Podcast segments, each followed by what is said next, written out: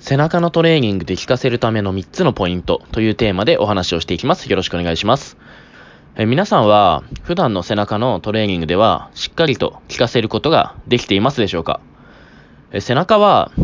胸とか腕といった部位に比べて自分では直接見ることができない上に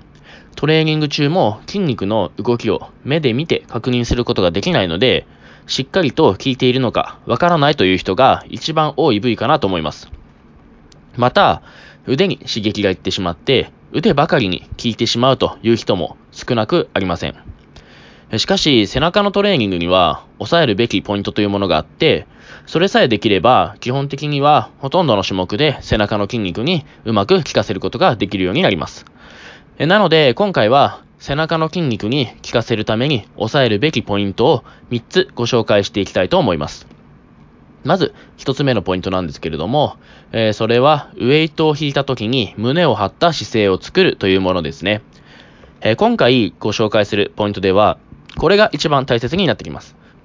えー、背中の筋肉にしっかりと効かせることができるかどうかは、うまく胸を張った姿勢を作ることができるかにかかってます。なぜなら、この姿勢の時に背中の筋肉っていうのは強く収縮するからなんですね。胸を張った姿勢っていうのをもう少し細分化して、えー、考えていくと、えー、骨盤を前傾させて、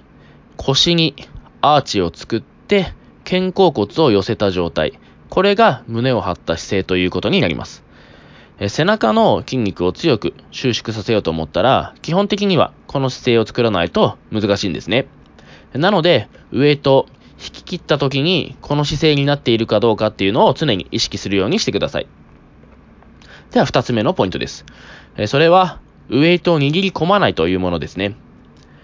背中は大きくて強い筋肉なので腕のトレーニングなどに比べるとかなりの重量を扱うことができます。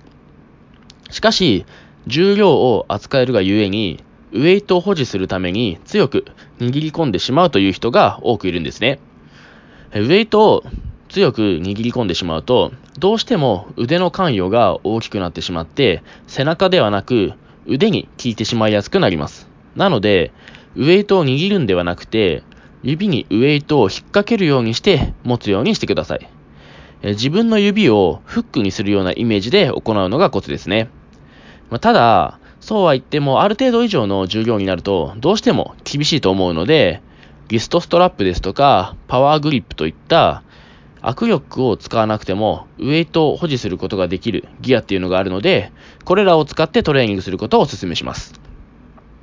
では続いて3つ目のポイントですね。それはウエイトではなく肘を引くという意識で動作を行うというものですね。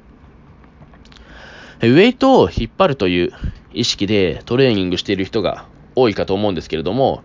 これだと腕に力が入りやすくなってしまうんですね。なので、ウェイトのことは一旦忘れて、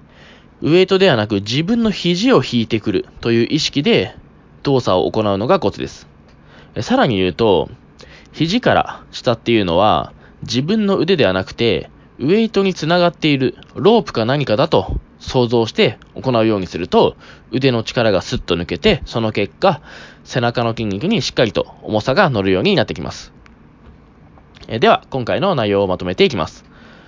背中のトレーニングで腕ではなくて背中の筋肉にしっかりと重さを乗せて効かせるためのポイントは、え胸を張った姿勢で行う。ウエイトを握り込まない。肘で引くという意識で動作を行う。この3つですね。背中は普段見えない筋肉なんで、特に初心者は軽視してしまいがちな部位ですけれども、上半身で最も大きな筋肉で、上半身のシルエットに非常に大きな影響を与える部位です。なかなか効かせるのが難しい部位かとは思うんですけれども、えー、コツをつかめば、どんな種目もしっかりと聞かせることができるようになりますので、今回お話ししたポイントというのをしっかりと覚えていただいて、トレーニングに活かすようにしてみてください。では今回はここまでです。ご清聴ありがとうございました。